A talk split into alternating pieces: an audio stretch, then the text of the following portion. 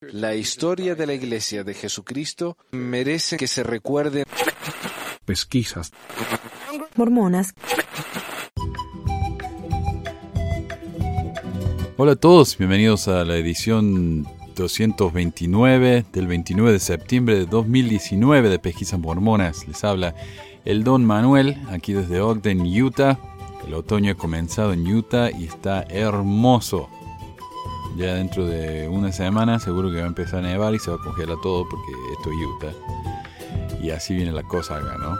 Hoy no tengo a nadie que agradecer en Patreon, pero gracias a todos los que han mandado mensajes y eh, información acerca de noticias y discursos nuevos de Nelson y todo eso. Así que gracias a todos. Pero bueno, empecemos con las noticias. Varios oyentes me enviaron esta noticia, y es que la iglesia acaba de anunciar el cierre de un centro de capacitación misional. Según la sala de prensa de la iglesia, la siguiente declaración ha sido proveída por el portavoz de la iglesia, Daniel Woodruff. La Iglesia de Jesucristo de los Santos de los Últimos Días ha anunciado que cerrará su centro de capacitación misional ubicado en la ciudad de Guatemala, Guatemala, en enero de 2020. Los planes para el uso futuro de las instalaciones se determinarán en coordinación con los líderes locales. Esta decisión surge como parte de un largo proceso de aprendizaje, planificación y determinación del mejor uso de los recursos en todo el mundo de acuerdo con las necesidades y demandas de cada área. Específicamente, esta medida permitirá un mejor uso del CCM de México, que está bien equipado para recibir a grandes grupos de misioneros que están siendo entrenados en el idioma español. Esto por supuesto se refiere al Centro de México que se abrió en el campus de la Escuela del Benemérito de las Américas, el cual se cerró hace unos años dejando a miles de chicos sin escuela y a maestros sin trabajo. Pero este no es el único CCM que ha cerrado este año. En febrero se anunciaron el cierre de otros cuatro. O se anunció el cierre. En un artículo de febrero la Iglesia trató de justificar estos cierres con este artículo. He aquí por qué la Iglesia ha decidido cerrar cuatro CCMs internacionales. Con el cierre de cuatro de los centros de capacitación misionera de la Iglesia de Jesucristo de los Santos de los Últimos Días en España, Chile, Argentina y República Dominicana, se podría esperar una disminución posterior en el número de misioneros que se capacitan en ubicaciones internacionales. Sin embargo, se ha capacitado a más misioneros fuera del emblemático Centro de Capacitación Misional de Provo durante varios años y se espera que esa tendencia aumente este año y en los próximos años. El presidente Brent H. Nielsen, 70, autoridad general y director ejecutivo del Departamento Misional de la Iglesia, señala el tamaño y el potencial de varios de los CCMs internacionales más grandes, específicamente los CCM de México, Brasil y Filipinas, junto con el de Provo, Utah. Estos cuatro tienen una gran capacidad, dijo, durante el reciente seminario de liderazgo de CCM para los nuevos presidentes y compañeros que sirven en los CCMs de Provo, México, Brasil y Filipinas, Ah, y Nueva Zelanda. El Elder Nielsen señaló que estos cinco centros colectivamente entrenarán al 75% de los 40.000 nuevos misioneros proyectados para este año. Hemos duplicado el tamaño en Manila, dijo el Elder Nielsen, y eso atrae a personas de toda Asia, misioneros de Pakistán, India, Tailandia, Taiwán, Hong Kong y China. Y luego está el CCM de México, aunque China ¿Cuántos misioneros puede haber en China? A ver si encuentro eso. Bueno, dice acá que no hay misioneros sirviendo en China desde el 2007 que enseñen el Evangelio, sino que están ahí como misioneros de servicio. Pero lo que yo quiero saber es cuántos misioneros chinos hay, porque acá dice que este CCM está trayendo misioneros de China. Y por lo que yo entiendo, la religión eh, cristiana parece que no está permitida en China, porque es un país comunista y dictatorial. Bueno, a ver, mientras esto se carga, sigamos. Y luego está el CCM de México, que se mudó al campus escolar de la Iglesia Benemérito de las Américas en 2013. Cuenta con unos 80 edificios de, de más de 88 acres y solo está detrás de Provo, entre los 12 CCMs actuales con una capacidad de 1.160 y un total de capacitación de 4.902 misioneros en 2018. Los tres centros internacionales de capacitación misional cerrados en enero de 2019 se encontraban en Santiago, Chile y Madrid, España, como se anunció en marzo de 2018, y en Santo Domingo, República Dominicana, como se anunció en diciembre de 2018. El CCM de Argentina en Buenos Aires está programado para cerrarse en julio. Los anuncios citaron a los líderes de la Iglesia que continúan buscando el mejor uso para sus recursos en todo el mundo, con planes para el, uso futuro de las instalaciones y el espacio aún por determinar.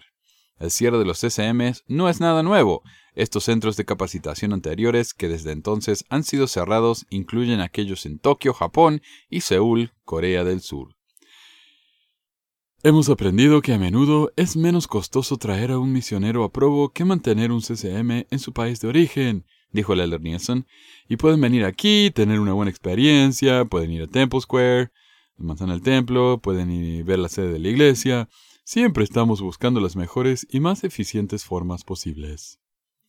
Con los cierres, la iglesia ahora cuenta con 11 centros de capacitación misioneras, los mencionados en Provo, México, Brasil, Filipinas, Ghana y Nueva Zelanda, así como los CCM de Argentina, Colombia, Inglaterra, Guatemala, Perú y Sudáfrica. O que había dos en Argentina. ¿Y cuál es el punto si somos tres mormones locos en Argentina? No solo nos está ahorrando costos, nos está haciendo más eficientes en la capacitación de los misioneros, dijo Leonard Nielsen, y agrega que las decisiones no tienen nada que ver con la cantidad de misioneros en todo el mundo, sino que aprovechan los recursos posibles. Ha sido un buen cambio. Bueno, entonces, claro, no, no, no tiene nada que ver con el hecho de que no haya muchos misioneros, no es por eso que se están cerrando la misión, sino que están simplemente usando eh, los edificios de una manera más eficaz. Eso es todo. Okay. Ya lo mismo que dijeron con esto de, México, eh, cuando reorganizaron las estacas, cerraron 200 y abrieron 3, ¿no? Algo así. Y bueno, hay aquí un par de spins que incluye este artículo. Primero, no importa si hay más misioneros entrenados en algunas partes del mundo, y menos en otra, como si esto fuera a, balancear la cuestión, ¿no? No, no hay menos misioneros, simplemente que hay menos acá, pero hay más allá. No, la realidad es que el total ha disminuido muchísimo, en general. El que el 75% de los misioneros sean entrenados en estos centros de capacitación no quiere decir que haya más misioneros en esos países, sino que hay menos en otros. Claro, el número ha bajado en otros lugares, por eso eh, los que están sirviendo ahí parecen más ahora. Pero en realidad es lo mismo. Eh, el número baja de, de, a miles todos los años, al punto de que han tenido que enfrentar la realidad y darse cuenta que están tirando plata al mantener esos centros abiertos cuando están vacíos.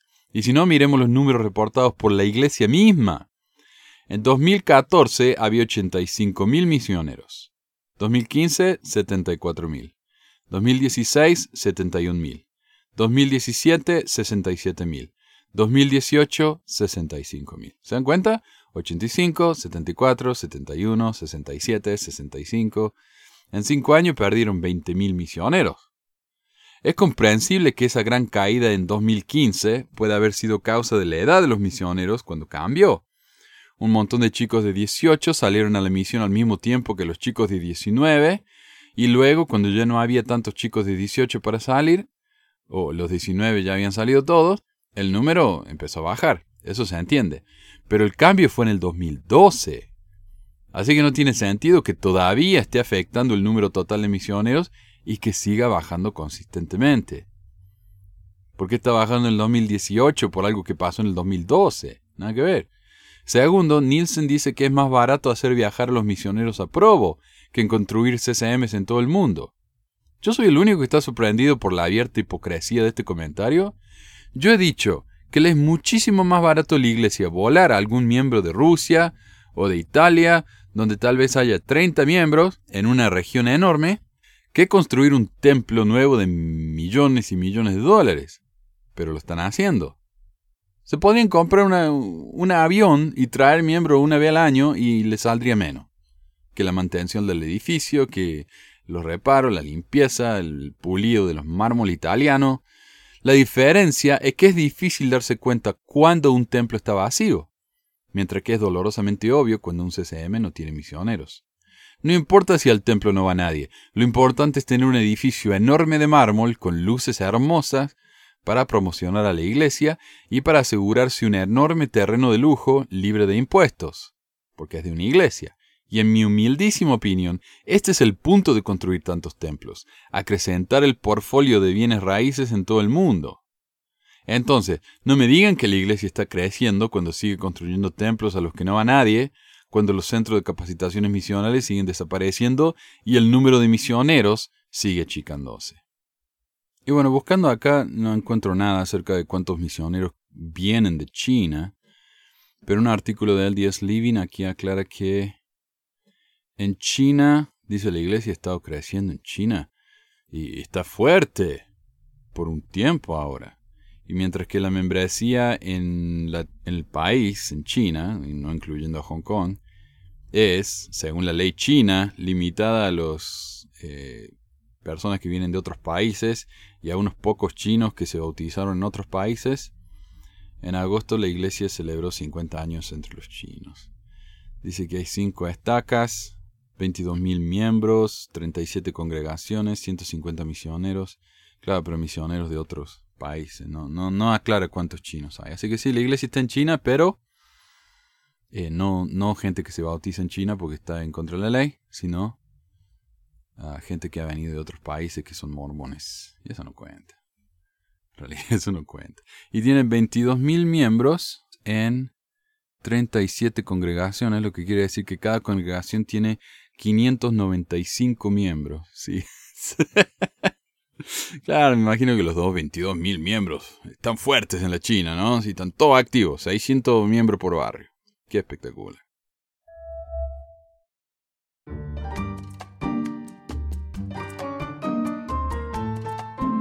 Hoy nos escribieron y yo recibí un comentario muy interesante en YouTube como respuesta al discurso en español de Nelson en el que cuenta cómo su avión se prendió fuego y se vino en picada, pero de todos modos salvo.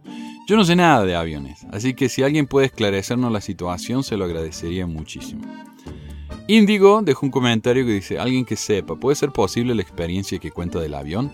Yo dudo porque no sé nada de aeronáutica, pero sé que los aviones tienen dos motores. Si uno deja de funcionar, no se cae el avión, porque un piloto puede seguir volando con un motor hasta aterriza. Yo le dije, buen punto, aunque dijo que explotó y el avión se había prendido fuego. Habría que ver si hay algún registro de esto fuera de los discursos. Y Índigo aclara, dijo que había sucedido hace unos años. Pueden ser 40 años, pero supongo que hablaba de una experiencia reciente. Quizás no. La inexactitud de la fecha hace difícil la verificación de la historia. Además, que hay un puñado de aviones bimotores de hélice circulando, no hubiera estado mal que dijera qué modelo. La cuestión con el motor incendiado es que los pilotos pueden apagar el fuego apagando el motor incendiado o cerrando el paso del combustible. Los aviones pequeños, los aviones más grandes también, pero por poco tiempo, como el ATR-72, pueden volar con un motor. No había ninguna razón para que el avión de mentiritas de Rusty cayera en barrena. Y no es seguro que el viento apagara tal incendio mientras tuviera combustible y oxígeno. También, eh, eh, también me hace dudar que dice que se incendió, no solo el motor, sino todo el lado del avión. ¿Cómo pudo suceder eso? Los tanques de combustible de los aviones están en las salas. Si la explosión derramó el combustible por todo el lado, entonces quiere decir que el ala explotó. Y entonces sí tiene sentido que hubiera caído en barrena, pero entonces estaría hecho chicharrón. No, no me convence. Puede ser que sea algo que le sucedió cuando servía en el ejército. Los militares tienen y han tenido varios modelos con hélices, con motores de hélice, con un poco más de condimento, igual que la experiencia de la enfermera que contó en su libro. Así la, la de la enfermera que dijo que él le había dado el libro y la enfermera le dijo, mi esposo dice que no, gracias. Y al final la misma enfermera salió desmintiendo la historia y tuvieron que cambiarla, luego de que el libro había sido publicado. Eh, uno que se llama Ian Lux Clan, que en realidad es el mismo que me viene comentando de hace rato. Y se cambia el nombre, cada vez que lo bloqueo se crea una cuenta nueva y me dice exactamente lo mismo. Y este me dice, ¿qué te ríes? Así supiera tu mamá lo que haces. Anda a comer mierda, hijo del negro feo zorrón, cl, profesor de mierda, machucao, cl, por Jesús. ¿Qué es eso, cl? Por Jesús no quería a los negretas como tú. Ah, mira vos. A él le gustan los rubios, Jesús. ¿No eras argentino? Pareces de ecuatoriano, venezolano o un indio culiao boliviano o peruano y también te envío más fotos de José Mira. y me manda dos fotos de José Mira.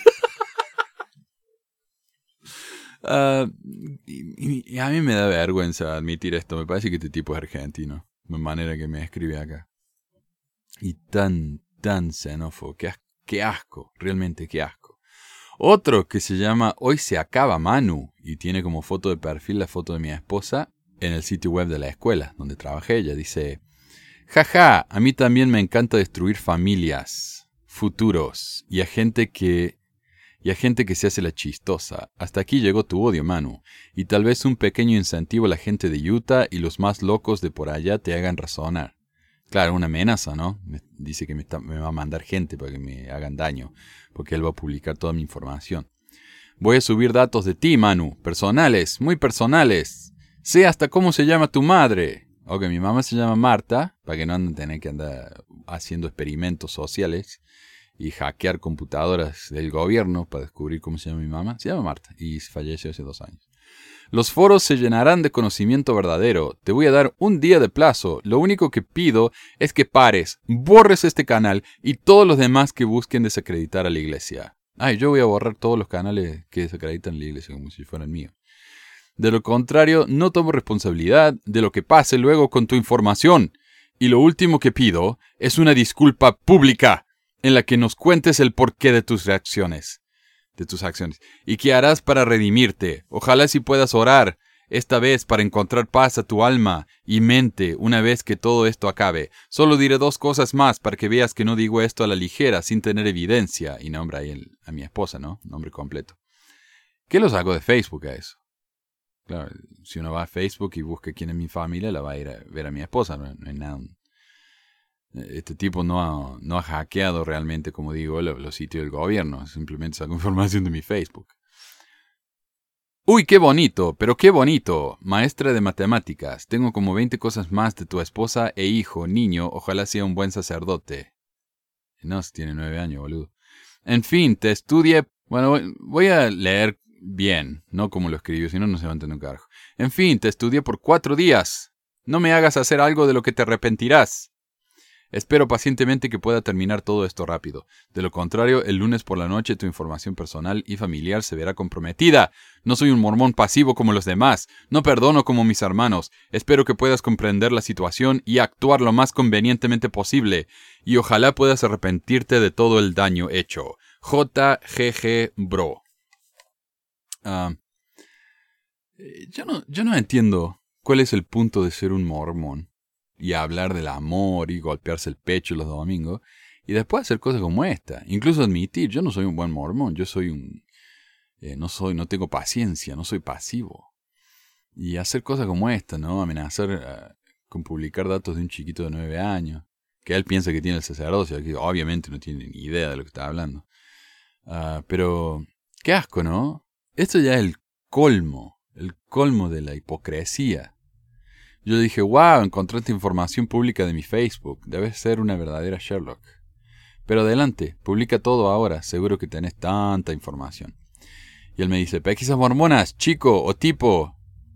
Claro, ya ni siquiera sabe si soy joven, viejo, no sabe nada.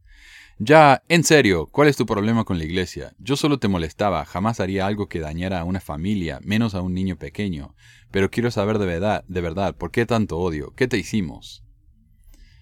A mí me parece que la amenaza que me hizo no era un chiste. Era algo que él pensó que yo iba a decir, uh, no, me iba a asustar, iba a borrar todo y él, eh, ah, menos mal que, que se tragó la mentira porque no tengo nada. Y yo le, se la llamé, le llamé la mentira y le dije, bueno, tenés nada. Si tuvieras más, me hubiera mostrado algún hecho, algún dato que me demostraba que sabías algo. No sabes nada. Igual, hace un tiempo uno me encontró eh, puso toda mi información en, su Instagram. Mi nombre completo, el nombre completo de mi hijo, la dirección del P.O. Box, que en realidad no sabía él mi dirección de mi casa, sino que la de la casa yo correo. Y puso la el mapa ahí donde vivía yo, supuestamente, de la oficina de correo. Eh, mi teléfono, mi email personal, todo, ¿no? se puso muchísima información. Y yo le mandé un email a su esposa a su familia y un email a la policía, ¿cómo se llama? Eh, la policía del Internet, no sé cómo se llamaría, ya no me acuerdo, si fue hace como dos años.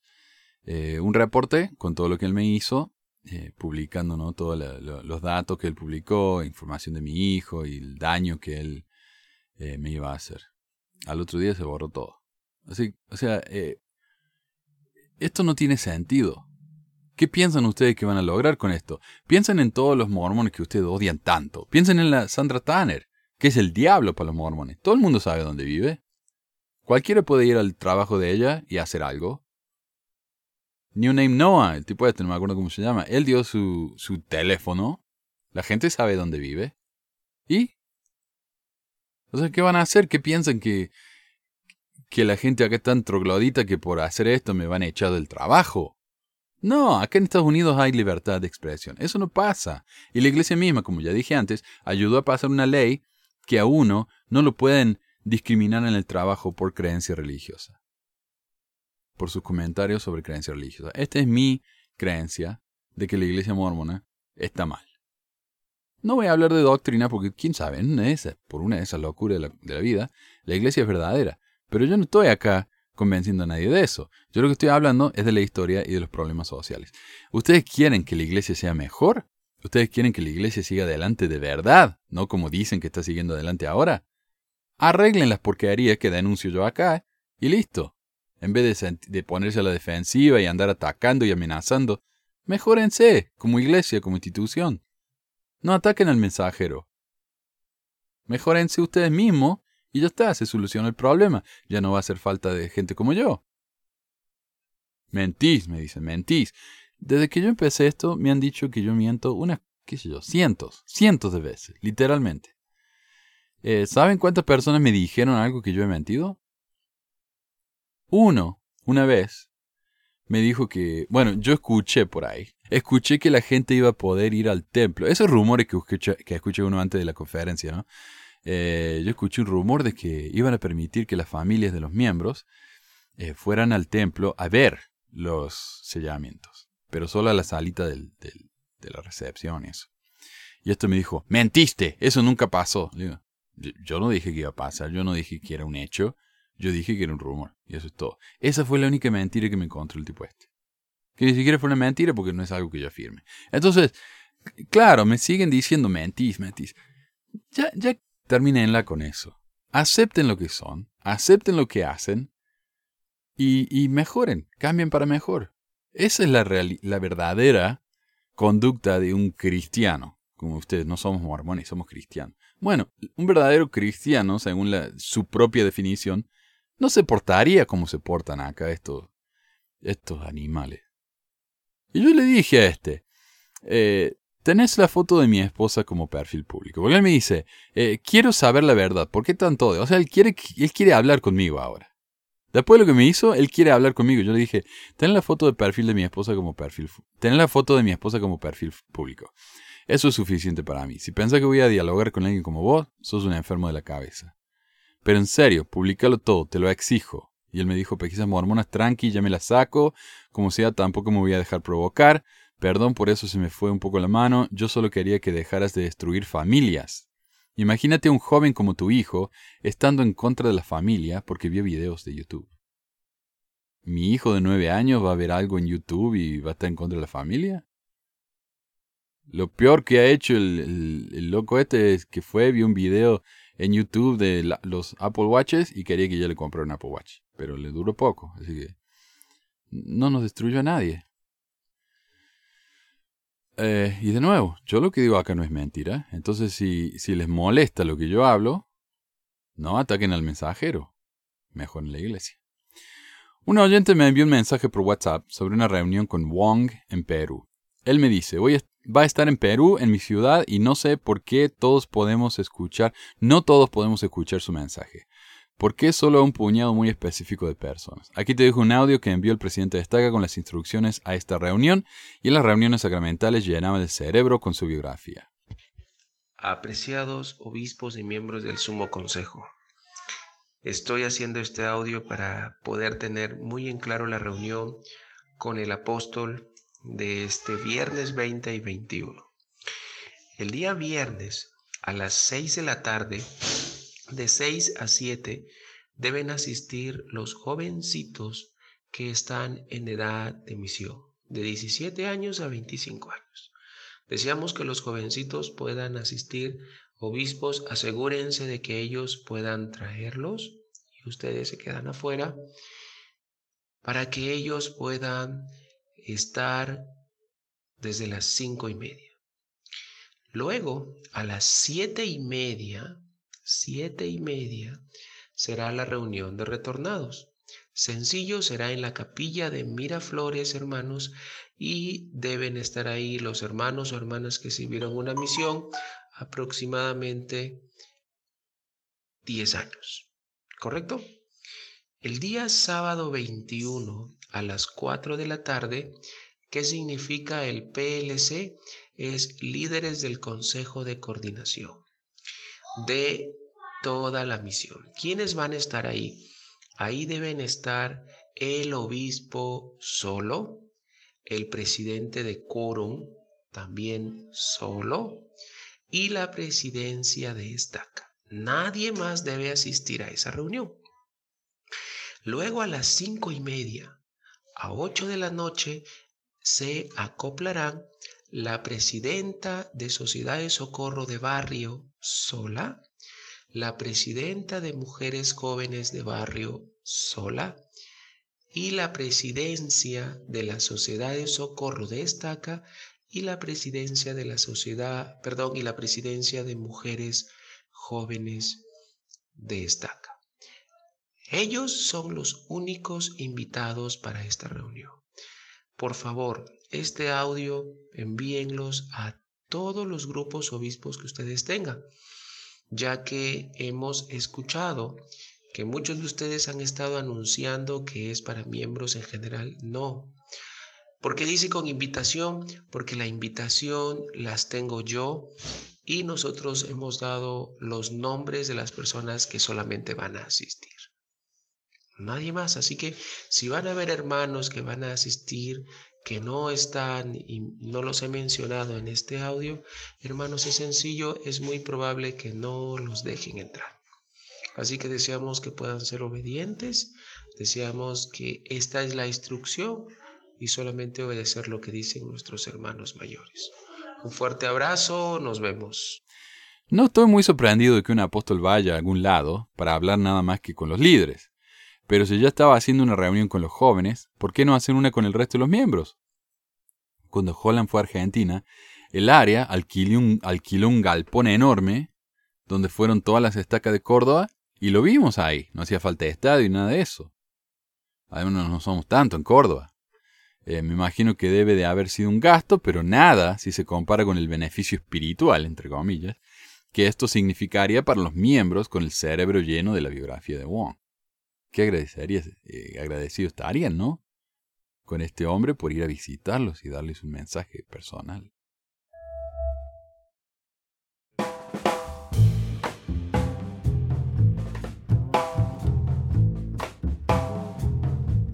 Tema del día. Nelson dio un discurso, otro discurso. Este se lo pasa dando discurso, le encanta hablar. Mi esposa me dijo el otro día que su mamá le había enviado un email con el nuevo devocional de Nelson en BYU, diciéndole que le enviaba esto porque la amaba, nada más. Ninguna explicación de por qué este mensaje sería algo particularmente amable.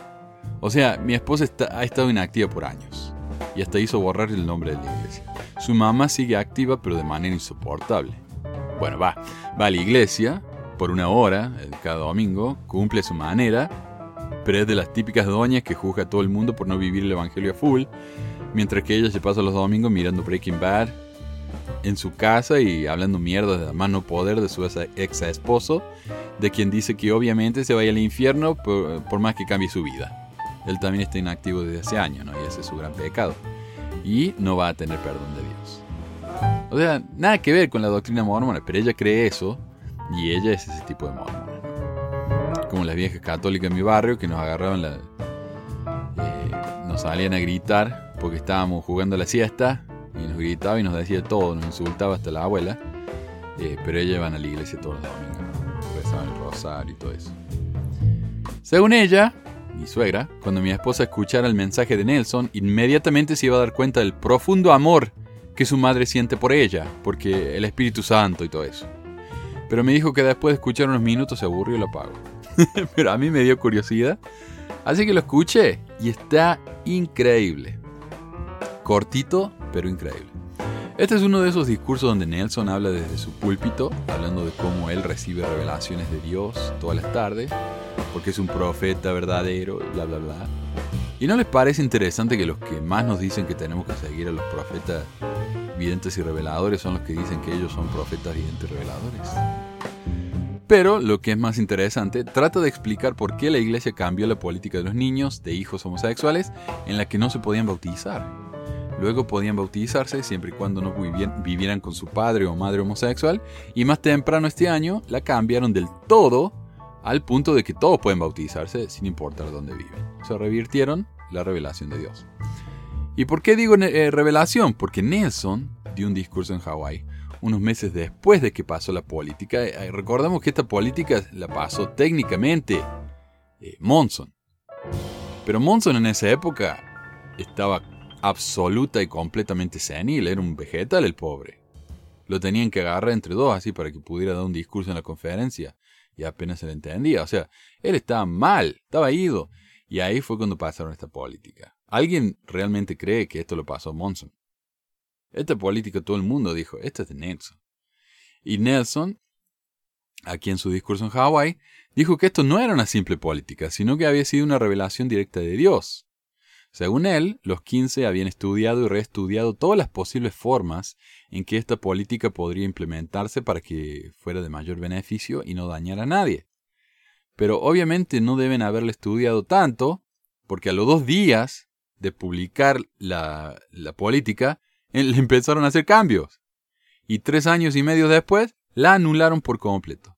En ese discurso en Hawái, Nelson dijo, este proceso profético fue seguido en 2012, con el cambio en la edad mínima para los misioneros, y otra vez con las adiciones recientes al manual de instrucciones, consecuentes a la legalización de matrimonios del mismo sexo en algunos países. Llenos de compasión por todos, y especialmente por los niños, luchamos extensamente para entender la voluntad del Señor con respecto a este asunto siempre conscientes del plan de salvación de Dios, consideramos incontables permutaciones y combinaciones de posibles escenarios que pudieran presentarse. Otra vez, consideramos incontables permutaciones y combinaciones de posibles escenarios que pudieran presentarse. Nos reunimos repetidamente en el templo en ayuno y oración y buscamos mayor dirección e inspiración. Y entonces cuando el Señor inspiró a su profeta, el presidente Thomas S. Monson, a declarar la mente y la voluntad del Señor, cada uno de nosotros durante ese momento sagrado sentimos una confirmación espiritual. Fue nuestro privilegio como apóstoles el sostener lo que se le había revelado al presidente Monson. La revelación del Señor a sus sirvientes es un proceso garantizado. O sea, no sé si se dieron cuenta, pero fue una revelación. Dios se la puso en la cabeza. Ellos sintieron la confirmación del Espíritu de que esto era una revelación. Una revelación, no una política. Y lo dice claramente, esto no fue una política. Sin embargo, en su discurso del otro día, del de mi suegra, Nelson trató de cambiar la historia otra vez, tratando de tirar la historia cercana de la política en el agujero de la memoria. Afortunadamente, un resumen del discurso está disponible, disponible en español en audio y los demás fe tradujeron la inscripción, así que me facilitaron un poco la labor. El discurso está dividido en cinco verdades. La primera dice, Ustedes son hijos a quienes Dios exigió para ser parte de su batallón durante esta gran época en la larga batalla entre el bien y el mal, entre la verdad y el error, no me sorprendería si, cuando se levanta el velo en la próxima vida, nos enteramos de que en realidad se comprometieron con nuestro Padre Celestial a ser reservados para este tiempo. Y acá hago una pausa para sonreírle a la audiencia. No me sorprendería saber que, premortalmente, amabas tanto al Señor, amabas tanto al Señor, que prometiste defender su nombre y evangelio durante las tumultuosas escenas de liquidación de este mundo. Una cosa es segura, ustedes son de la casa de Israel y han sido enviados aquí para ayudar a reunir a los elegidos de Dios. Ok, con este comentario está haciendo dos cosas. Uno, haciendo que los miembros que lo estén escuchando se sientan importantes al ser parte de un grupo escogido por Dios mismo.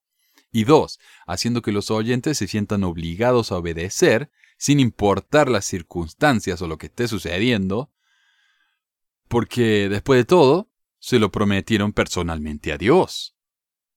Puede que no se acuerden, pero lo prometieron, y más vale que cumplan. Segunda verdad, algunas cosas son simplemente ciertas. Y, dice así, las verdades son ciertas, son verdaderas. Y la gente se empieza a reír porque un chiste digno de los hermanos Marx. El árbitro de la verdad es Dios, no su fuente de noticias favoritas en las redes sociales, ni Google, y definitivamente no aquellos que no están contentos con la iglesia. Aunque el término en inglés es disaffected, disaffected no significa no contentos, significa eh, alguien que se ha ido, básicamente, un, miembro que ha abandonado la iglesia. Pero bueno, pongámosle que no están contentos con la iglesia. Muchos se me quejan amargamente porque dicen que no es justo llamar. Muchos se me quejan a mí amargamente porque dicen que no es justo llamar a la iglesia una secta.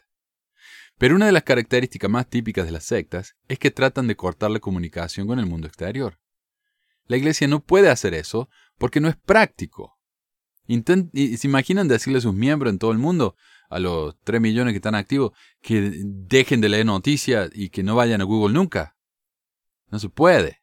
Aunque los cienciólogos lo hicieron, no sé cómo, tal vez podrían eh, hacerle una pregunta. Aunque, contrataron a la misma empresa, eh, en su época, cuando Monson estaba vivo, habían contratado la empresa, contratado a la empresa que hizo los mensajitos de los cienciólogos. Antes de, de los programas de Yo Soy Mormón, de los videos esos. Yo soy Ricardo Ibáñez Fontemávida, soy animador, soy instructor de baile, soy un hijo abnegado y soy mormón. Estaban los videos Yo Soy un Cienciólogo. Y era exactamente igual pero con luego en lugar de Mormon. Yo soy Marcos Salame, soy presidente de Terra Capital Partners y soy un Scientologist. Así que bueno, tienen un par más de cosas que aprender. Porque muchos cienciólogos se van de la iglesia y dicen, yo nunca había escuchado esto. O sea, cualquier tipo de la calle sabe más sobre la iglesia ciencióloga que los cienciólogos mismos. Porque la iglesia lo oculta hasta que están en niveles altos y se dan cuenta que creen en cada estupidez.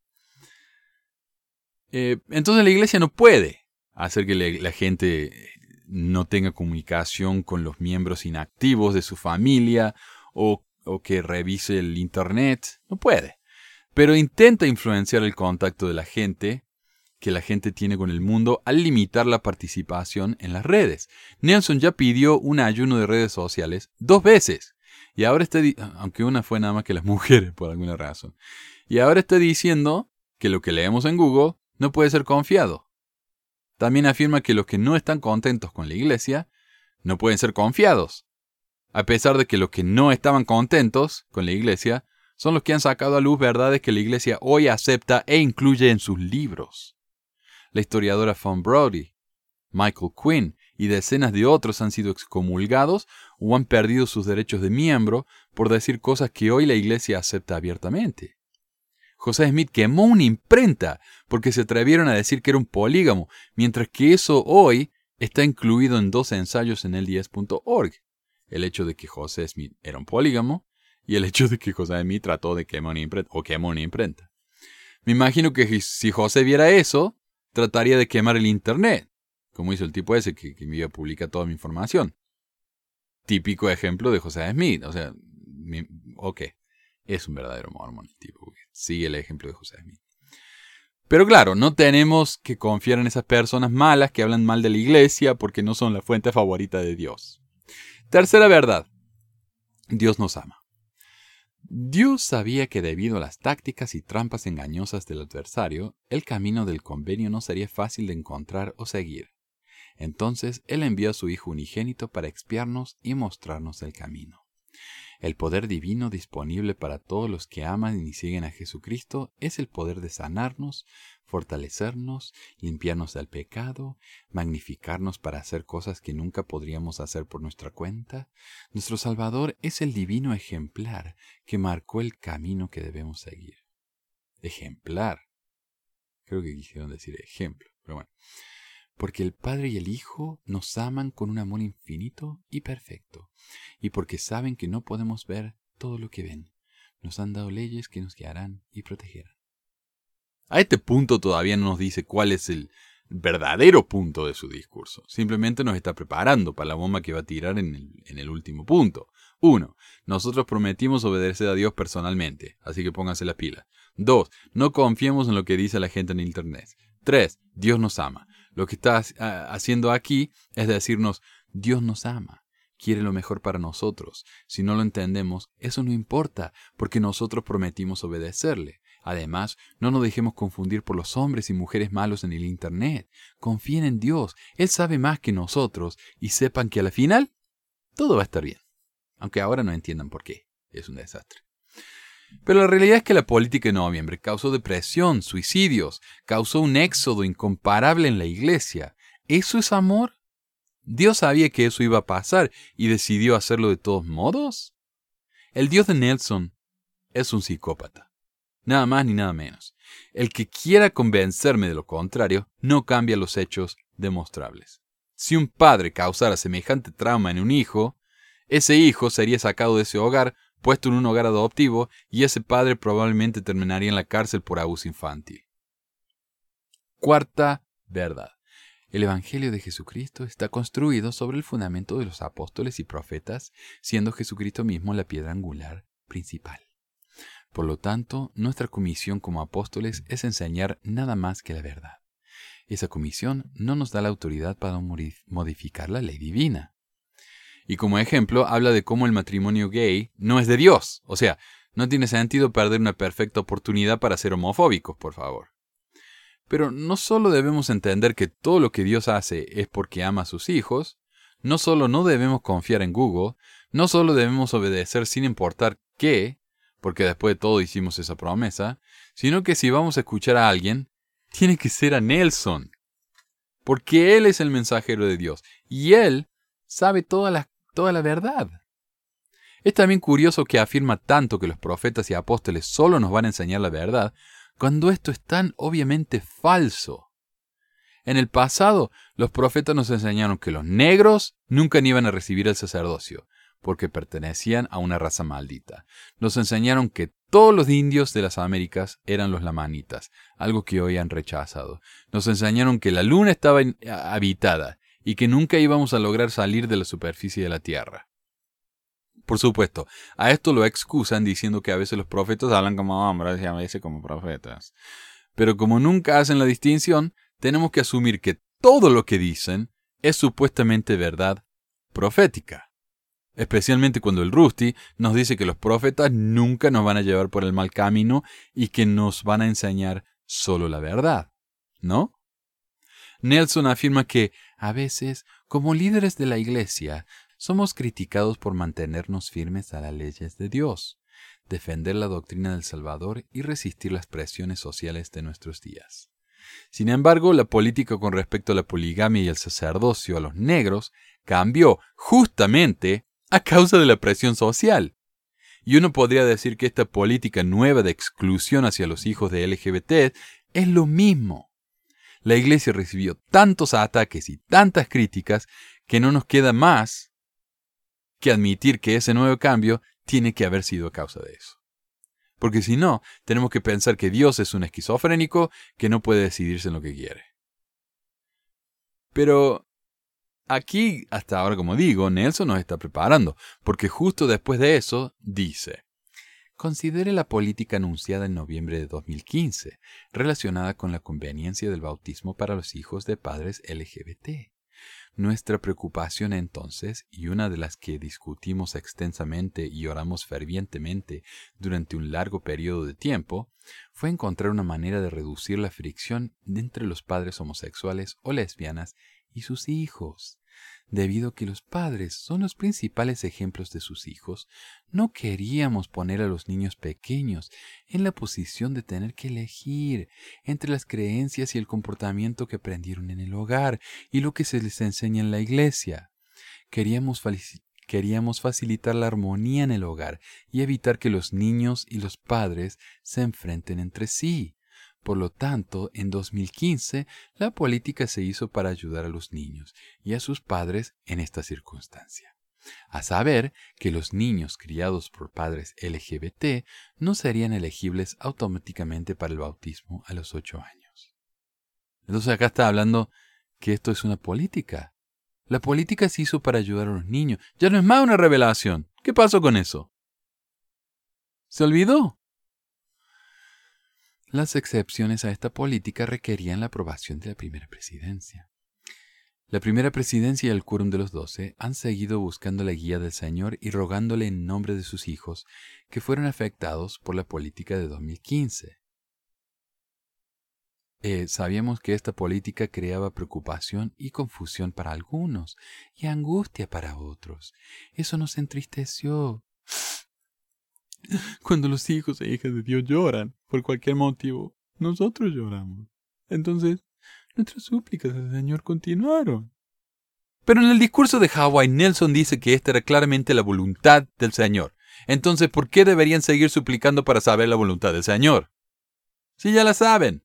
Y como pregunta aparte, al pasar esta nueva regla y este nuevo cambio de política, el cual, según él dice, no es lo mismo que una revelación, aunque antes dijo que la política de los hijos de LGBT era una revelación, no una simple política, nos está queriendo decir que lo que nos enseñó antes era falso?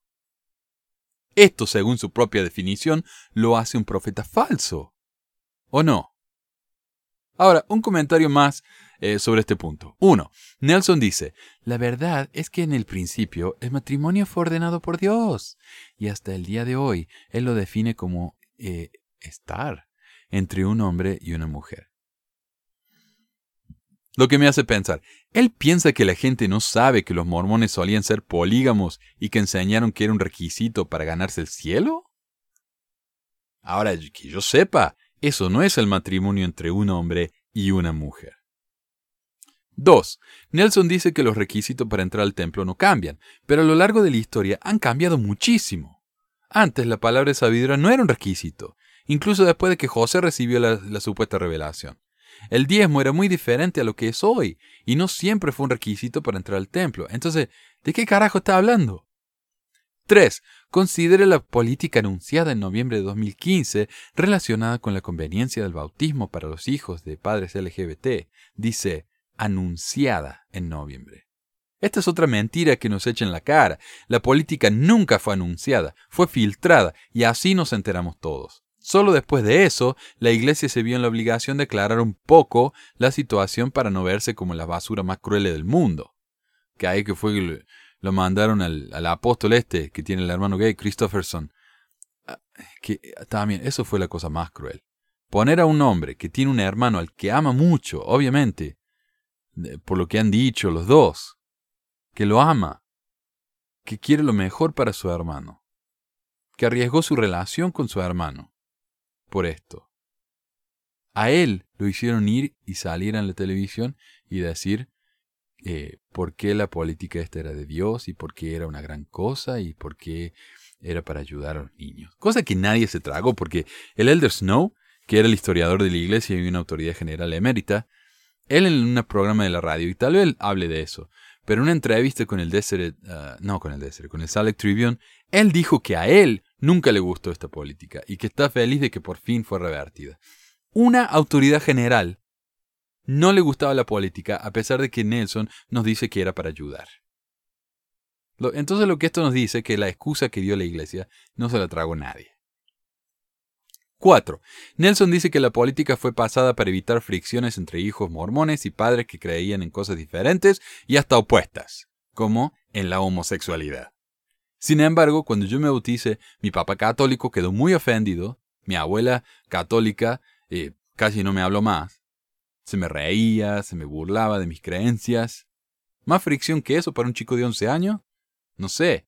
Sin embargo, eso a la iglesia no le importó. Yo no sé cuántas historias he oído en la iglesia de gente que fue echada de la casa por bautizarse en la iglesia. Y esas historias son vistas como ejemplos de valentía. Entonces, ¿la cuestión de la fricción solo funciona para los LGBT? El punto 5 es que uno va a saber por sí mismo si esto es cierto, queriendo decir que si no recibimos una revelación o confirmación de esto, es nuestra culpa, no la culpa de Dios ni de sus profetas. Pero bueno, cuando mi suegra le mandó esto a mi esposa es porque la ama. Así que debe ser un buen mensaje después de todo, creo, me imagino, supongo. Digo yo.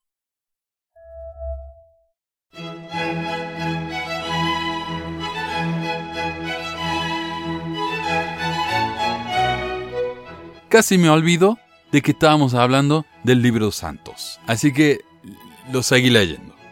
Capítulos, hoy vamos a hablar de los capítulos 3 y 4. Eh, quise hacer una... Y, al programa lo llamo Los orígenes mágicos del mormonismo.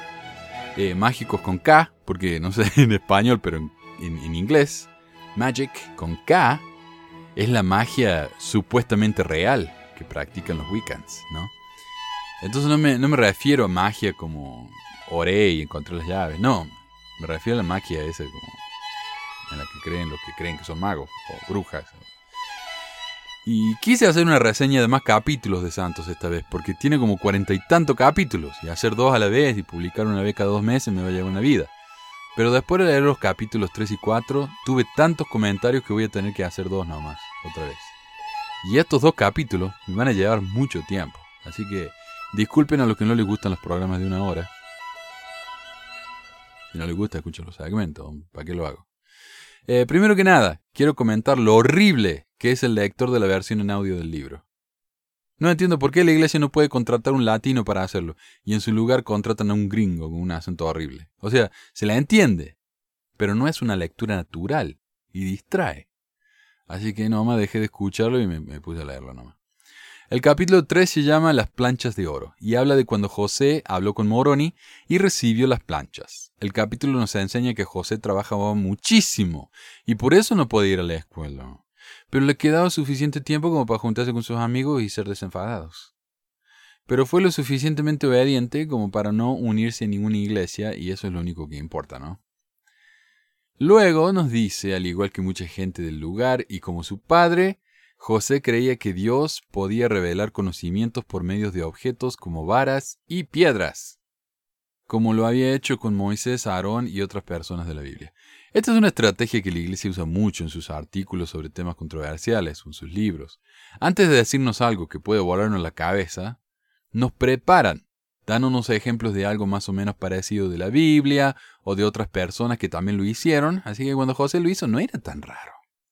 Ahora, la diferencia entre los objetos de los personajes bíblicos es que ellos usaban instrumentos que se les habían ah, sido dados, supuestamente, por el mismo Dios, como la vara de Moisés, como da acá el ejemplo. Moisés tenía una vara, sí, pero él no encontró esa vara y dijo, ¡uh! Vara mágica. No, esa se la dio Dios, supuestamente. Eh, pero José usaba rocas comunes de río, que había encontrado por ahí una práctica de su tiempo que tenía más que ver con la magia folclórica que con la religión, por lo que esta comparación es simplemente falsa. Ah, antes de que continuar y de que me olvide, eh, iba a mencionar, porque el artículo habla de la roca de José, una roca, una roca que él encontró. Él encontró la roca. A esta roca la encontró un vecino, el Knight, Joseph Knight, creo que se llama. Y José Smith básicamente se la robó. Joseph Nat más tarde dijo que se lo robó y que, que se lo, amenazó con violencia si trataba de sacarle la roca. Bueno, Hiram lo amenazó. Pero eso no lo dice el libro. Eh, una noche, a los 17, José oró para que se le perdonaran los pecados y ahí se le aparece Moroni y le dijo lo mismo tres veces. Eh, y qué curioso, a mí me parece esto fascinante, que a veces tenemos registros de José, de cosas que él dijo. Por ejemplo, él, él se acuerda del discurso de Moroni palabra por palabra. Y se acuerda de las diferencias entre los tres veces que se le apareció. Y la escribe en detalle. ¿Verdad? Sabemos eso. Pero la iglesia trata de decirnos que José no se acordaba de cuando se le pareció Dios. Un poquito antes. Hola, soy Esteban Hawkins. Lo que Manuel quiere decir aquí es que José dio cuatro versiones diferentes de la primera visión, y esas versiones se contradicen entre sí. Para explicar esto, la iglesia inventó eso de que era muy difícil que José pudiera acordarse en exactamente cómo sucedió la cosa. Pero por alguna razón, se acordó palabra por palabra de todo lo que le dijo el ángel cuando se le apareció en el medio de la noche y todavía estaba medio dormido. Curioso no. Ya es su madre, qué desgraciado este José, po. O sea, a mí, me- no, no sé ustedes, pero a mí me parece que la experiencia de que se me haya parecido Dios sería mucho más impactante que la apariencia de un ángel, especialmente cuando el mensaje de Dios es tan breve y el mensaje del, ángel duró toda la noche. Pero uno se acuerda y el otro no. Hagan con eso lo que quieran. Se le apareció a Moroni, le dijo lo mismo tres veces. Eh, yo hablé de este episodio, pero hay varios problemas con esto eh, que quiero volver a mencionar o que eh, quiero agregar. Primero que nada, José estaba en una habitación con sus hermanos, por lo que es improbable que ellos no se hubieran despertado cuando alguien con la cara más brillante que un relámpago, como dice el libro, se les apareció en la piecita esa. Sin, eh, sin mencionar que le hubieran quemado la retina al Pepe, ¿no? De los ojos, hubiera quedado ciego. Eh, por el brillo solo. Ahora, si alguien me dice que esto fue solo una visión espiritual, algo que sucedió dentro de su cabeza, entonces, honestamente, no hay diferencia entre esto y un episodio esquizofrénico. Moroni le dijo que le iba a dar unas planchas, escritas eh, por un pueblo antiguo, que también se le iban a dar unas piedras preparadas para ayudar a traducir esas planchas. Ahora imagínense ustedes la frustración del pobre tipo que se tuvo que tomar la molestia en preparar esas piedras, el, con el pectoral y los, los alambres que lo juntaban todo, como si fueran unos anteojos. El pobre, el laburo que tuvo que haber hecho, el trabajo que le debe haber tomado. Eh, y la molestia en preparar esas piedras con todo, ¿no? Específicamente para José, porque es lo que dice acá. Cuando José ni siquiera las usó, sino que usó una roca que, le robó al vecino. Una embole. O sea, si yo fuera el tipo que hizo las piedras esas, ¿sabes qué? Voy ahí al departamento de queja en el cielo y- y les largo una. El ángel también le da el conveniente mensaje de que si le mostraba las planchas a alguien, iba a ser destruido. Lo siento, Emma, el ángel me dijo que si toca esas planchas sin permiso me va a convertir en churrasco frito. También insiste en que no use las planchas para hacer dinero, lo cual parece servir como una advertencia para su familia de que no lo moleste para que venda las planchas. Se las pensó todo el José, ¿no? Cuando Moroni le muestra las planchas, José trata de tocarlas y les da una descarga eléctrica. No puedo obtener las planchas porque no ha obedecido al Dios al pensar en venderlas. Moroni le dice que vuelve el 22 de septiembre con su hermano mayor, quien murió antes de que llegara la fecha, lo cual es muy extraño. O sea, el ángel le hizo una promesa del futuro, le dio un mandamiento, y después el hermano se le muere y no puede cumplir con, eh, el mandamiento, y la profecía del ángel falló. Vamos, no sabía Dios que esto iba a pasar. O sea, ¿por qué admitir esto en su historia? De nuevo, es su libro, es su historia. No tenían que admitir esto. Eh, una nota curiosa sobre la muerte de Alvin. Cuando se realizó su funeral, un predicador dijo que Alvin se iba al infierno. O sea, increíblemente desubicado, mala onda, lo cual enojó y ofendió mucho a su familia, por supuesto. Esto me parece una reacción natural, pero no entiendo cómo esto es diferente a la idea del mormonismo, de que a menos que uno se haga mormón en la próxima vida y se selle en el templo mormón, uno va a estar separado de su familia para siempre. No es el infierno, pero en la cosmología mormona es más o menos lo mismo. Ahora imagínense que por esas locuras de la vida, yo soy el hombre más bueno del mundo. Me muero, me voy al cielo, y Dios dice, oh, ¿cómo anda Pepito? Eh, te tenés que hacer mormón si querés entrar. Y Pepito dice, oh, gracias Dios, qué buena onda, pero no, no, gracias. Fui el hombre más bueno, no me hace falta. Eh, permiso. Y Dios dice, no, ah, ah, te tenés que hacer mormón, si no, no entras. Pepito le dice, sí, Dios, pero no me venga con giladas, si yo, usted sabe que yo fui el hombre más bueno del mundo. ¿Qué le va a pasar al hombre más bueno del mundo? No va a entrar al cielo. ¿Qué diferencia hay entonces entre eso y lo que nos hablan de, de, de qué sé yo, de, de Alvin? Y ya sé, me van a decir, oh, si realmente fuera el hombre más bueno del mundo, admitiría a Dios. eh, eh, obedecería a Dios. ¿Y hicieron budista el tipo? ¿Qué sabe? Cuando José volvió en septiembre para obtener las planchas, las dejó en el piso, se dio vuelta para volver a poner la piedra en su lugar, y por eso fue castigado y se le dijo que no podía tener las planchas por otro año más. Aquí quiero agregar un par de notas acerca de estas situaciones, ¿no? Primero que nada, la magia folclórica está llena de historias de espíritus guardianes que cuidan tesoros escondidos, tal como eh, Moroni aquí. La historia de José encaja perfectamente con esas historias, incluyendo el dato aparentemente no importante de que debía ir el 22 de septiembre, una fecha significativa en la magia conocida como el Día de Gracia de las Brujas. Según el periódico.com, el equinoccio de otoño ha sido un fenómeno que no solamente señala el, el fin de una estación para dar paso a otra, sino que transmite un mensaje muy poderoso de equilibrio entre las fuerzas. El día y la noche se nivelan, dando como resultado una armonía única entre la luz y la oscuridad. El equinoccio de otoño es cuando la duración del día y la noche es casi la misma. Por eso a esta circunstancia se le llama equinoccio, que en latín es algo así como noche igual. Además, el equinoccio está relacionado con la cosecha, una época cuando la, tierra nos da sus tesoros. ¿Coincidencia? No, no es una coincidencia. Eh, segundo, compárese la historia de José con la siguiente descripción de Benjamin Franklin, 100 años antes. Hay entre nosotros un gran número de obreros honestos y gente trabajadora que se alimenta con una vana esperanza de hacerse repentinamente ricos.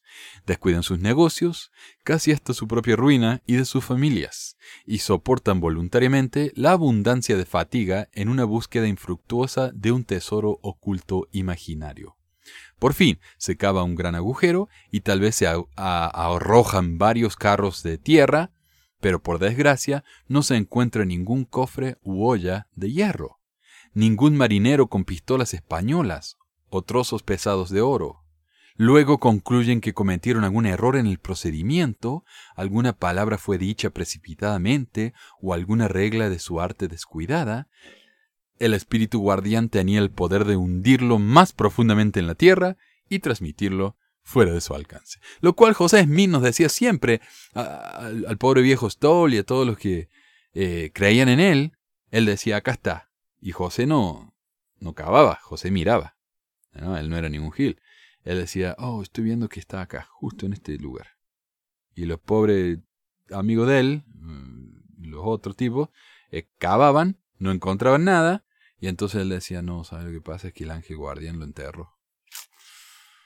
Lo enterró porque dijimos algo mal. Hicimos algo mal. Entonces, eh, y sabe cómo los guardias son muy quisquillosos. Ellos quieren que los detalles se cumplan en lo más mínimo, ¿no? Aun cuando no son importantes. Y la historia de José incluye eso mismo. Él cometió un error, dejó las planchas en el piso, se dio vuelta, ¡pum!, castigado por un año.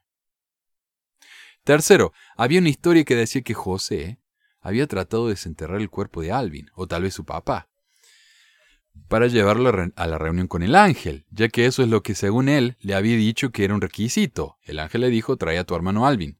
Y como hemos oído, el tipo era un nazi para eso de cumplir las reglas en los más mínimos detalles. Este rumor, entre paréntesis, fue tal que el padre de José publicó un anuncio en el diario que decía, al público, puesto que informes se han puesto industriosamente en circulación de que mi hijo Alvin había sido retirado del lugar de su entierro y diseccionado, informes que cada persona poseída de sensibilidad humana debe saber, se calculan peculiarmente para sacudir la mente de un padre y herir profundamente los sentimientos de sus relaciones. Por lo tanto, con el propósito de determinar la verdad de tales informes, yo, con algunos de mis vecinos, esta mañana, reparado a la tumba y removiendo la tierra, encontré que el cuerpo no había sido perturbado. Este método se toma con el fin de satisfacer las mentes de aquellos que pueden saber que pueden haber escuchado el informe y de informar a aquellos que lo han puesto en circulación, que se solicita fervientemente que desistan de ello, y que algunos creen que han sido estimulados más por el deseo de herir la reputación de ciertas personas que una filantropía por la paz y el bienestar de mí y de mis amigos. José Smith. Padre, obviamente.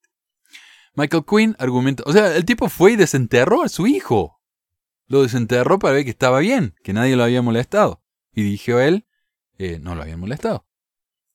Michael Quinn argumenta que los mismos Smiths habían desenterrado el cuerpo de su hijo cuando José se le negó recibir las planchas, lo que tal vez indica que José dijo que el ángel le había negado las planchas por no presentarse con su hermano, y no necesariamente por haber puesto las planchas en el piso, aunque tal vez por las dos.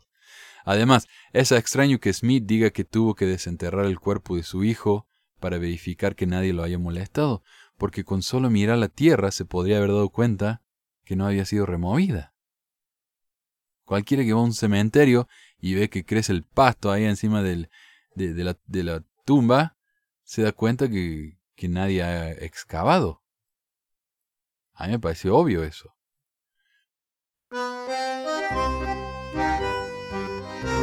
Pasemos al cuarto capítulo. Y si están escuchando esto en YouTube es un video nuevo porque es tan larguísimo esto. Y esto se llama Estar alerta. Y aquí se menciona cuando José finalmente recibió las planchas y cuando se casó con Emma. Este capítulo afirma que José comenzó a trabajar para Josiah Stoll. Josiah había contratado al joven y a su padre para que lo ayudaran a encontrar tesoros enterrados en su propiedad. Josiah les ofreció una buena paga y parte de lo que encontraran si lo ayudaba con su búsqueda. Eh, entonces, repito, Josiah le ofreció una buena paga y parte de lo que se encontrara. Eh, es, es, verdad, eh, él, José y su papá iban a recibir un onceavo de todo lo que se encontrara. bueno, pero al decir esto, nos, nos quieren hacer pensar que José solo hizo esto para ayudar a su familia con el dinero que el, el viejo le iba a pagar. Pero el artículo citado en el libro, o sea, cuando uno va y lee Santos, lee esta oración, va a la referencia que nos da el libro, y la referencia esa no habla de paga. José mismo, en un diario que se llamaba el Elders Journal, eh, dijo que buscar tesoros nunca fue algo rentable para él y que solo ganó 14 dólares haciéndolos. Entonces, ¿por qué lo hizo? ¿Para ganar dinero del viejo Stowe y para ayudar a su familia? y no por porque pensaba que esto era algo verdadero, que la magia folclórica era real. No. La respuesta más simple es porque él creía que esto era real y que podía hacer eh, que lo podía hacer y hacerse rico. Rápido, como decía Franklin. José Smith creía en estas supersticiones. El libro afirma que el padre de Emma, Isaac Hale, apoyaba el proyecto, él también permitió que los trabajadores se, hospedaran en su casa. El problema con esta afirmación es que en una declaración jurada que dio años más tarde, Hale decidió que una de las razones por las que no quería que José se casara con su hija era justamente porque era un buscador de tesoros. Pero entonces, ¿él apoyaba el proyecto o no? Primero que nada, Hale no dejó que José y su compañía simplemente se hospedaran en su casa sino que les cobró, o sea, era como un hostal. Y según él mismo, según el mismo Hale, José Smith nunca le pagó. Segundo, según Newell y Avery, en su biografía de Emma Mormon Enigma, dicen, Isaac Hale vio las actividades de búsqueda de dinero con emociones conflictivas. Por un lado, su experiencia como granjero le enseñó que la tierra raramente ofrecía grandes riquezas. Pero cuando su vecino, Josiah Stoll, creía que las piedras de vidente podían revelar tesoros escondidos e invirtió dinero en el proyecto, Isaac sospechó que Josiah sabía algo que él no. Ambos hombres estaban relativamente bien, pero ninguno era rico. Si Josiah Stoll encontraba una fortuna bajo las narices de Isaac, la sutil estructura social que existía entre los dos granjeros locales podría alterarse en beneficio de Stowe. Humillaría a Isaac si su pariente vago, o flojo, William Hell, encontraba un tesoro. Isaac Hell guardó ambas opciones. Él permitió que la búsqueda de tesoros tomara lugar bajo su ojo vigilante, pero se mantuvo a una distancia respetable de la operación. Y si lo tiene este libro, está en la página 17. Y como digo, Hell estaba absolutamente opuesto a esto más tarde, y por más que pensara que esto fuera una alternativa viable, obviamente no tenía ningún respeto por los buscadores de tesoros, aun los que estaban bajo su empleo, tal como más tarde afirmara, o el empleo de su vecino, que él apoyó. Tal como más tarde afirmara en su declaración jurada. Primero entré en contacto con José Smith, hijo, en noviembre 1825. Él era, en ese momento, parte de un grupo de hombres que se llamaban desenterradores de dinero, y su trabajo era ver, o hacer como que veía, por medio de una piedra dentro de su sombrero, y su sombrero en su cara. De esta manera hacía como que descubría minerales y tesoros escondidos. Su apariencia en ese tiempo era la de un joven descuidado, no muy educado, y muy descarado e insolente hacia su padre. Entonces, es un tanto generoso decir que Hell simplemente apoyaba el proyecto. Pero no me extraña, ya que pone a José en un lugar más aceptable ante sus ojos y como consecuencia ante los nuestros. Pero la verdad es que Hell no lo quería para nada, José. Especialmente después cuando se le, robó a la hija y se la llevó. Y se casaron a escondidas de los padres.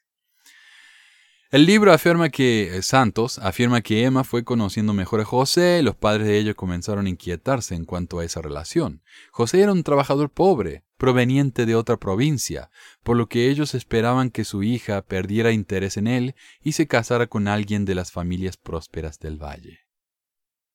Curiosamente, esta afirmación la hacen sin darnos ninguna referencia. O sea, no, como en el otro, que nos mandan una referencia que no dice eso, esta ni siquiera dice nada.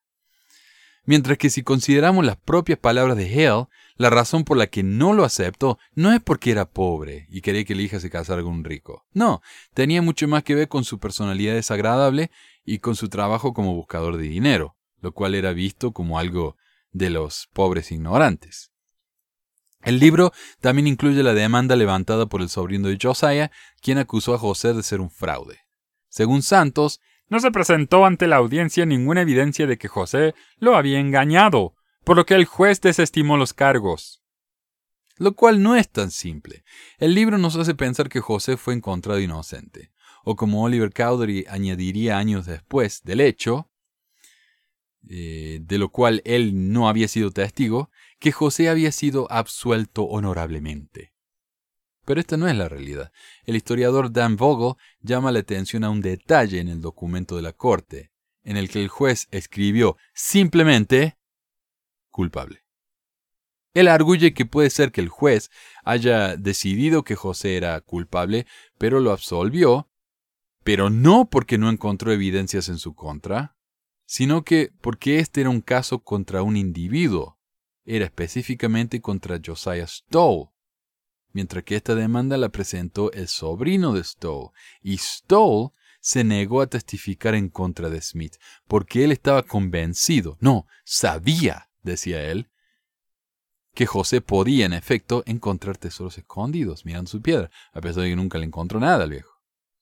Y por eso el juez no tuvo otra alternativa dejarlo ir. El mismo sitio de la iglesia aclara que el resultado de la audiencia sigue siendo un rompecabezas. Un supuesto registro judicial indica que el juez declaró a José culpable. Un vecino de Josiah Stoll afirmaba que el tribunal condenó a José, pero permitió que escapara a causa de su juventud. O que saliera libre. Un amigo del juez, que, decía haber tomado notas durante la audiencia, escribió que el juez aceptó el testimonio de Stoll y puso a José en libertad. Oliver Cowdery, que no asistió a la audiencia, conoció a José Smith unos tres años más tarde, mencionó que el resultado más probable a la luz de la falta de documentación es que José fuera exculpado de ser una persona agitadora. Aunque, como dijimos, Cowdery no dijo simplemente eso, dijo que había sido honorablemente absuelto. Entonces, si la misma iglesia en su sitio oficial admite que no podemos llegar a ninguna conclusión con respecto al resultado de la demanda, ¿cómo podemos tomar en serio a un libro que afirma cosas imposibles de afirmar a causa de la falta de evidencia, solo para hacer quedar bien al gran profetoide? Más adelante el ángel le recuerda a José que traiga a la persona correcta con él la próxima vez. Pero José está confundido y le pregunta, ¿quién es esa persona? Me dijiste que era Alvin, Alvin se murió. ¿Quién es ahora? Lo sabrás, le dijo el ángel. lo cual era muy conveniente para José ya que no estaba más en peligro de dar profecías fallidas, como lo había hecho antes. Justo después de esto, Santos agrega, José procuró la guía del Señor por medio de su piedra de vidente y supo que la persona correcta era Emma. Pero el libro no menciona el hecho de que antes de Emma, José había pensado que otro hombre era escogido, un tal Samuel T. Lawrence, uno de sus socios en la búsqueda de tesoros, quien más tarde planeó robar las planchas una vez que supiera el lugar correcto. José al enterarse de esto cambió de opinión y decidió que Emma era la persona elegida después de todo. Hay una escena curiosa a continuación, en la que José llega tarde a la casa. Todos están preocupados por él y cuando le preguntan por qué se tardó tanto, dice que el ángel lo retó porque debía dedicarse por completo a la labor que se le había asignado. Me imagino a los padres y a Emma cuando lo ven llegar a la tarde, a la, cuando lo ven llegar a la casa tardísimo a la noche, y José sonríe y les da la explicación que vino pensando en el camino. Si les digo que estuve charlando con el ángel, seguro que se la creen. Y se la creyeron. Además, el siguiente párrafo nos da otra idea de por qué José elegiría esta historia. Finalizada la cosecha de otoño, podría ser que dijo eso para no tener que ayudar en las labores del campo y pasarse el día sentado mirando su sombrerito en lugar. Cuando José recibe las planchas, habían pasado cuatro años desde que se le apareció el ángel por primera vez, más que suficiente tiempo para inventarse una historia, desarrollar personajes, sus nombres, inventar lugares, etc. Y de nuevo, José debe presentarse el 22 de septiembre, el equinoccio de otoño. Es también interesante que el ángel insiste que debe tener cuidado con las planchas, ya que los hombres malos van a tratar de quitárselas, lo que le da una perfecta excusa para esconderla y no mostrársela a nadie. Claro, José, ¿me puede mostrar eh, las planchas? El ángel me dijo que no. Dale, no sea así, mostrámela. Uh, las tuve que esconder, perdón. Porque si no me la van a robar. El ángel me dijo que me la iban a robar.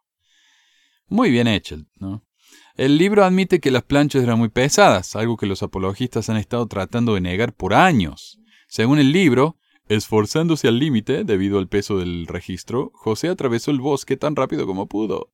Pero, ¿por qué los apologistas tratarían de negar esto y decir que las planchas no eran tan pesadas después de todo? Eh, porque no eran de oro, sino que tenían apariencia de oro, y eran en realidad de tumbaga, un metal mezclado con oro que era mucho más liviano, etc. Bueno, a eso lo dicen por la escena que le sigue acá al libro. Santos continúa. Apretando firmemente las planchas con un brazo, José tiró al hombre al suelo de un golpe y se escabulló entre la maleza.